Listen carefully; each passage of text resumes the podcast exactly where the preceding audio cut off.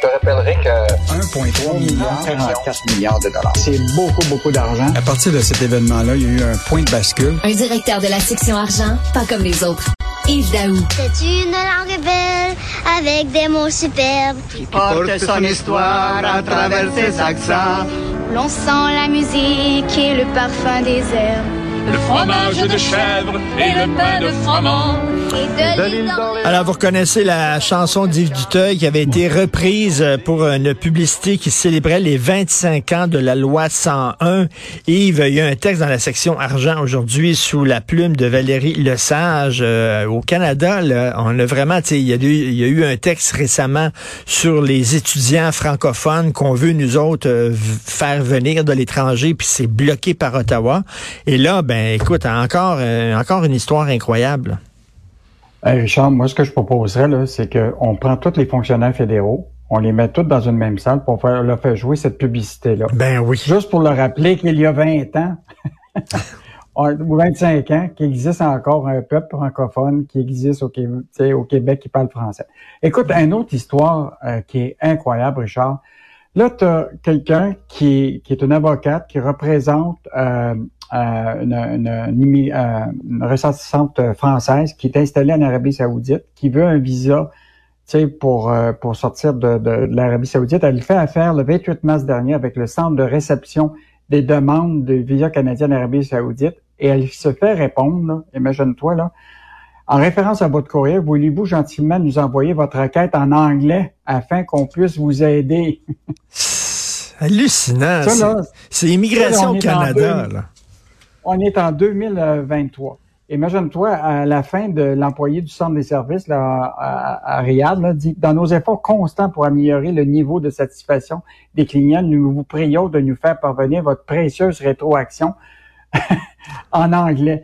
Écoute, c'est et puis là l'avocate, imagine-toi, elle n'a pas eu le choix, de refaire tout le travail en anglais pour pour s'assurer que la, la, la, sa cliente en- en- d'origine française, qui depuis deux ans avait cet objectif-là d'avoir la, permanence au, au Canada, ben, est obligé de tout refaire en, en anglais. Et là, évidemment, ce qui est intéressant, c'est que finalement, tout le dossier a été transféré à Ottawa, puis finalement, ça finit par se, par se régler. Mais c'est clair là qu'il y a des gens qui n'ont pas compris encore qu'il y a des citoyens qui parlent français puis qui ont le droit de se faire un service en français. Et à tel point là que, imagine-toi, ça vient de sortir, là, Richard, là, le ministre Roberge, qui est responsable de la langue française au Ah oui? Québec, vient de réagir. Et il dit, ce genre de situation est complètement inacceptable. Il y a deux langues officielles au Canada. Le français en est une. Tous les citoyens au pays doivent être en mesure d'interagir avec le gouvernement fédéral dans la langue de leur choix, dans tout ce, ce récent plan d'action de fédéral qui reconnaissait pour une première fois que le français menacé au pays. Il dit c'est le temps que le fédéral corrige la situation. Écoute, le, le- le Ouais, premier ministre du Nouveau-Brunswick, qui est la seule province bilingue au Canada, le premier ministre de la seule province bilingue n'est pas bilingue. La gouverneure générale a de la difficulté, euh, n'est pas, euh, ne parle pas un mot du mot de français. Le boss d'Air Canada a de la difficulté à parler français. Tu sais, quand tu accumules ça un après l'autre, tu dis, coudons au Canada, ils sont-tu en train d'oublier qu'il y a deux langues officielles? Puis, ce qui est intéressant, Richard, c'est que nous autres, le, le journal est devenu comme l'ombudsman de la langue française. Ben parce oui. que toutes les plaintes nous arrivent à nous. Ben oui. En tout cas, c'est hallucinant cette histoire-là. Euh, et, et on va voir de plus en plus de cheveux blancs euh, lorsqu'on va aller dans des commerces, les aînés plus présents sur le marché du travail. Hey, Richard, est-ce que tu as déjà déterminé, toi, qu'est-ce que tu vas faire à ta retraite? Eh boy, non. Non, hein? parce que il y a une grande majorité des Québécois actuellement qui envisagent, malheureusement, pour toutes sortes de raisons, mais beaucoup euh, liées à la question financière, de garder après la retraite un petit travail. Fait que soit que tu décides d'aller travailler chez Rona, puis là, il faut que tu choisisses ton allée par- particulièrement. Ça va être le rayon de la peinture ou des clous? Euh, moi, je te verrais très bien libraire chez Renaud. Bré. Oui, oui, oui. J'aimerais Hein? ça. Ça, ça Ben, serait bien, euh, effectivement. Ah, ouais.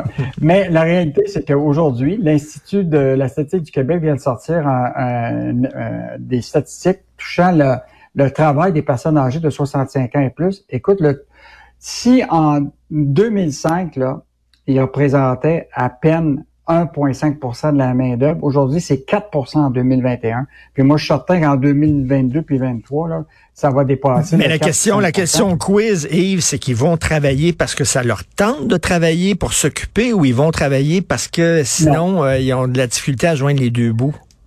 Je pense que la majorité des gens le disent, c'est le coût de la vie, l'inflation, affecte vraiment la situation des, des, des aînés.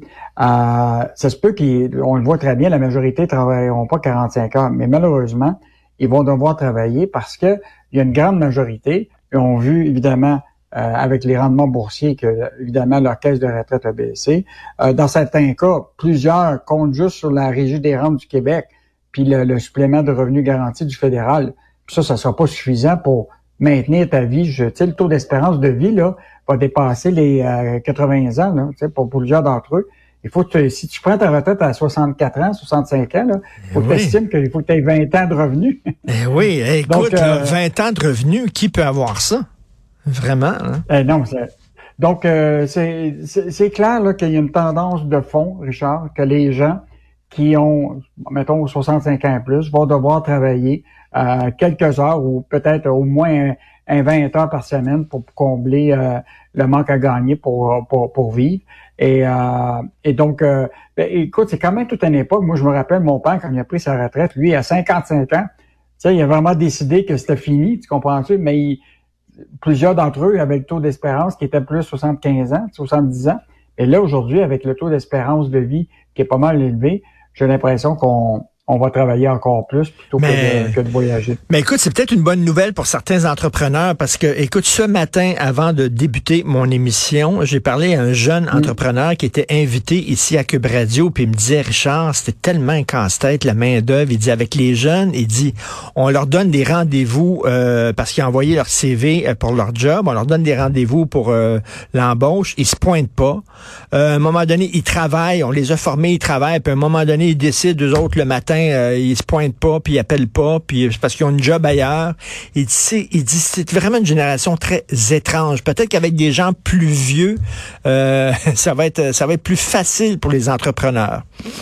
Mais Richard, rappelle-toi le PDG d'une techno là, à Québec qui s'était déguisé en ben licorne. Oui. oui. Puis là, il était rentré, il avait donné tout son, son personnel parce qu'il était tous les employés étaient en demande.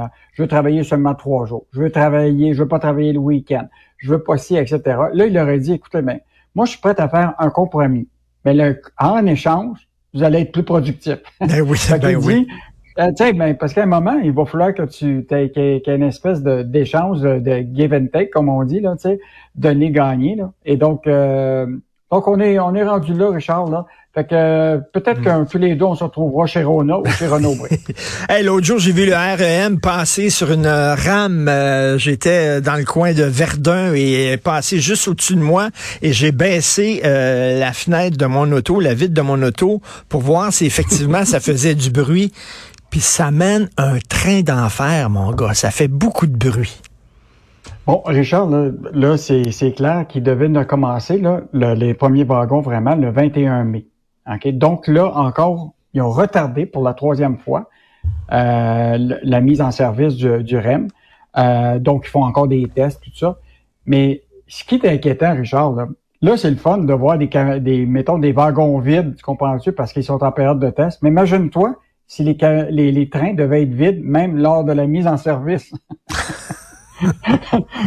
Parce que là, l'enjeu, c'est ça, ça va être l'achalandage. Ben oui tout le monde va se poser la question. Là, toi, là, tu vas-tu prendre ta voiture ou tu vas aller en REM pour aller faire tes emplettes au distance? Pas sûr. Je sais pas. Euh, Effectivement, pour les gens qui vont au 10-30, tu vas là en auto, voyons donc, puis tu fais tes emplettes, tu mets ça dans le coffre de l'auto, puis tu sais, tu vas pas là avec deux petits sacs, puis aller au 10-30 avec deux petits sacs. Effectivement, ça pose... puis là, je pense aux gens de Québec là, qui, qui voyaient leur, leur fameux troisième lien, là, qui leur coûte plusieurs milliards.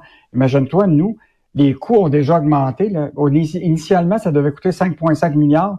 On est rendu, Richard, à plus de 7 milliards de dollars. C'est plus que 30 là.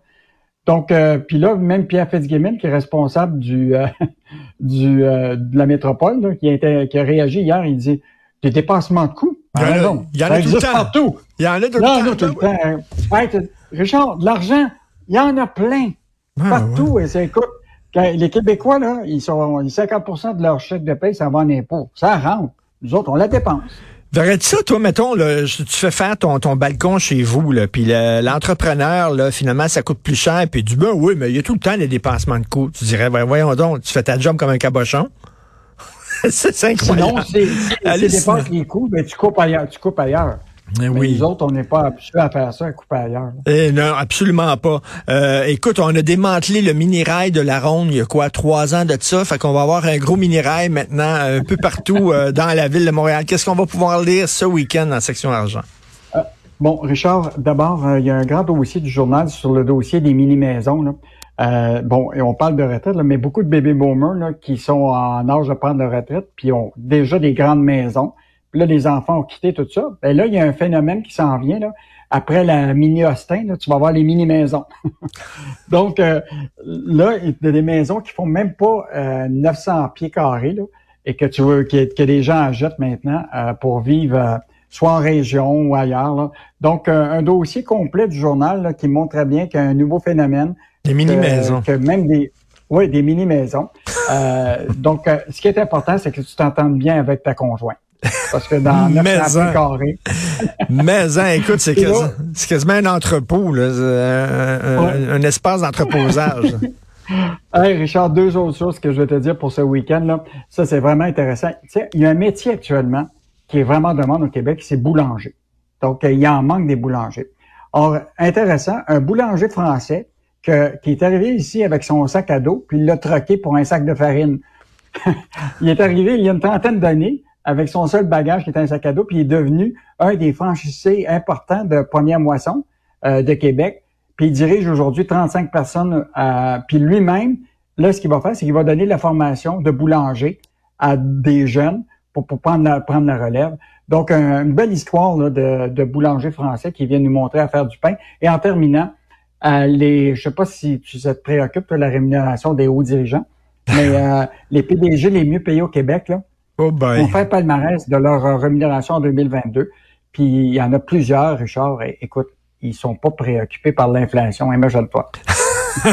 puis ça se donne, ça se donne de belles augmentations de salaire en même temps là. Hein. puis, les bonnies cachés, puis les actions des compagnies, puis etc. etc. Très hâte de lire ça. Merci beaucoup. Bon long week-end, Yves Daou. Bon long week-end. C'est mardi. Au plaisir.